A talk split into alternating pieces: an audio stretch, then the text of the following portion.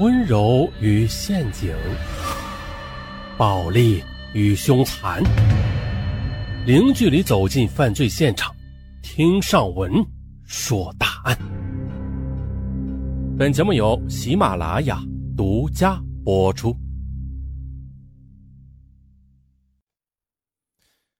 二零一六年的十月十二日，一位母亲在儿子的陪同下来到湖北省麻城市派出所。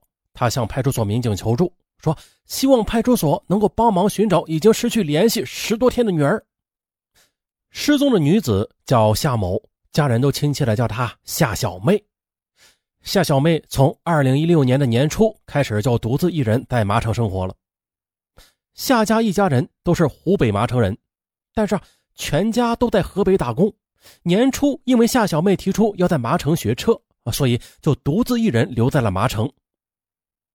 据夏妈妈回忆，与女儿的最后一次联系是在二零一六年九月十七日，但是电话无人接听，因为女儿的电话还能打得通，夏妈妈也就没有紧张。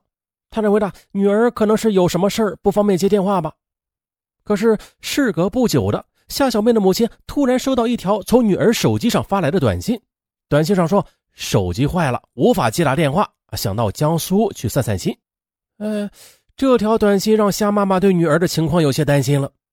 夏妈妈当时回复短信说：“江叔啊，你人生地不熟的，你不要去啊，等着我们回到麻城啊。”夏小妹的手机又发来短信说：“嗯，好吧，那我就在麻城等你们回来。”可谁也没有想到，这竟然是夏小妹和家人最后一次联系。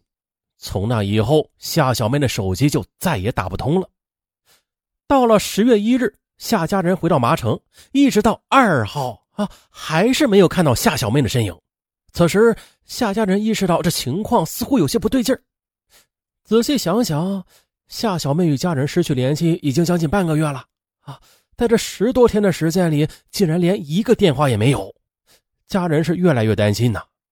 半个月的时间里，夏小妹就像是突然的人间蒸发了一样，并且啊，亲戚朋友没有一个人知道她的去向。越想越害怕的夏家人只得求助派出所了，希望民警能够帮他们找到夏小妹。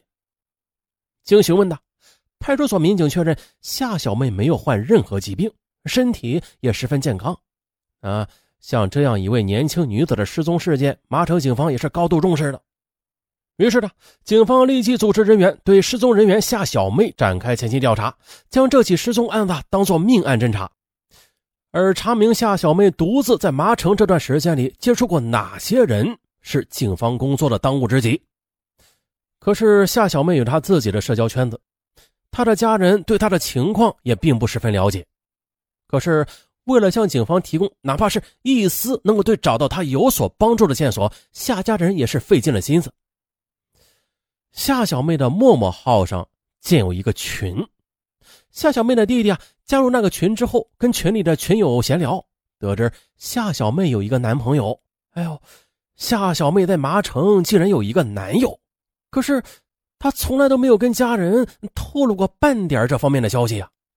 那夏小妹的失踪会不会与这个男朋友有关呢？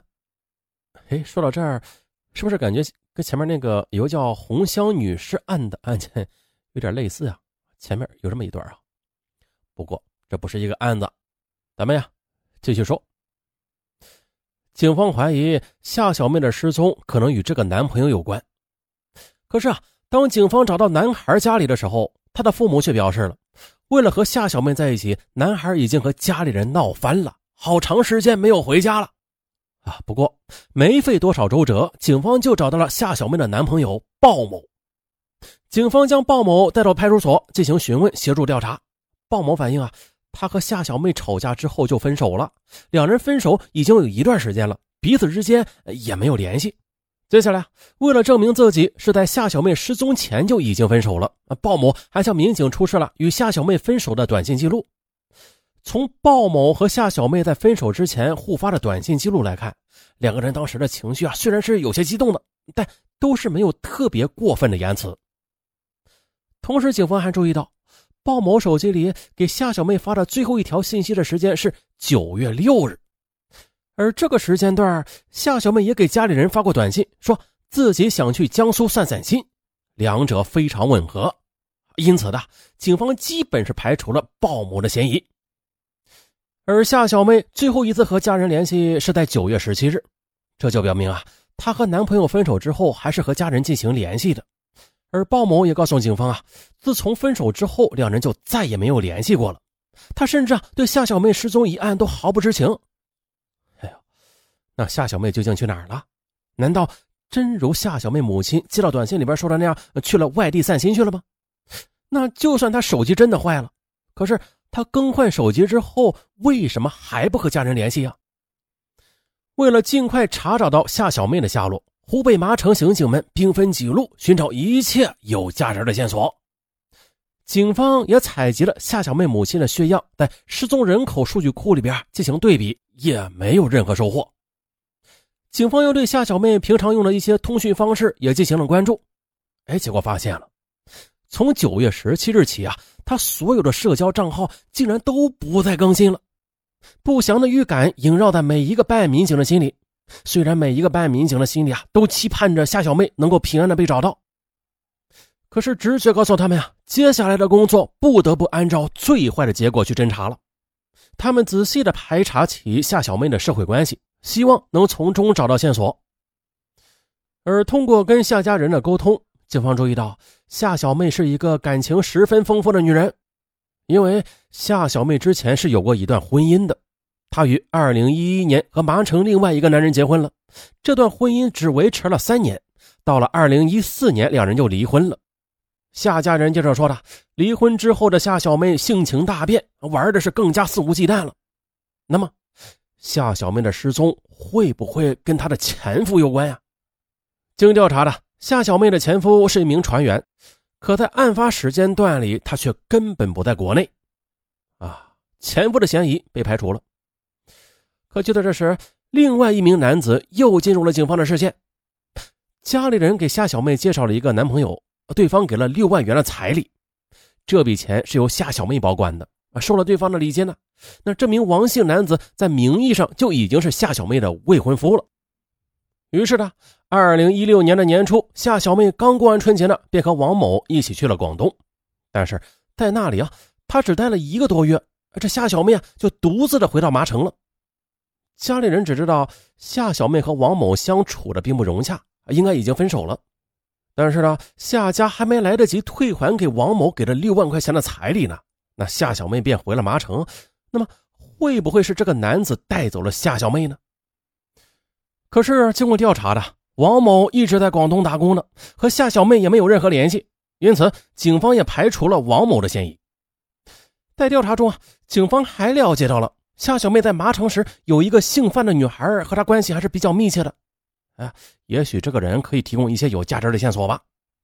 警方又找到了范某，范某反映，夏小妹在麻城并没有什么朋友，夏某玩的比较疯。范某啊，经常劝她收敛一点，但是夏某却不听劝。就在学完车之后，两人就很少联系了。而也就在夏小妹学车期间，又通过手机交友软件结交了新的男友鲍某。据了解，在夏小妹失踪前的那段时间里，她和鲍某啊一直是在麻城市鼓楼的一处出租屋内同居的。得知这个消息之后，警方立即派出技术人员赶到出租屋进行勘查，希望能够有新的发现。警方在对出租屋的墙面以及地面上进行仔细勘查。但是没有发现任何有价值的痕迹的物证。警方又走访出租屋周边的租客，了解大家最后一次看到夏小妹是在二零一六年九月四日晚上，而从那以后再也没有人看见过夏小妹了。而九月五日，鲍某就已经和夏小妹分手了。房东也介绍说，九月四号以后，他再也没有见到过夏小妹。其男友鲍某也只是在九月中旬的时候来过一次出租屋。因为之前的这个出租屋里边没有空调，很热的，鲍某就在房间里安装了一个空调。那天呢，他带着师傅过来拆空调，却发现这出租屋里边早已经是人去楼空了。也就是说，出租屋已经被搬空，但是租房的夏小妹却一直没有出现。啊，本来以为这条线索也要就此中断了，可是的，不经意间的了解到的一个细节，却让警方意识到这间出租屋里边。似乎还藏着其他的秘密。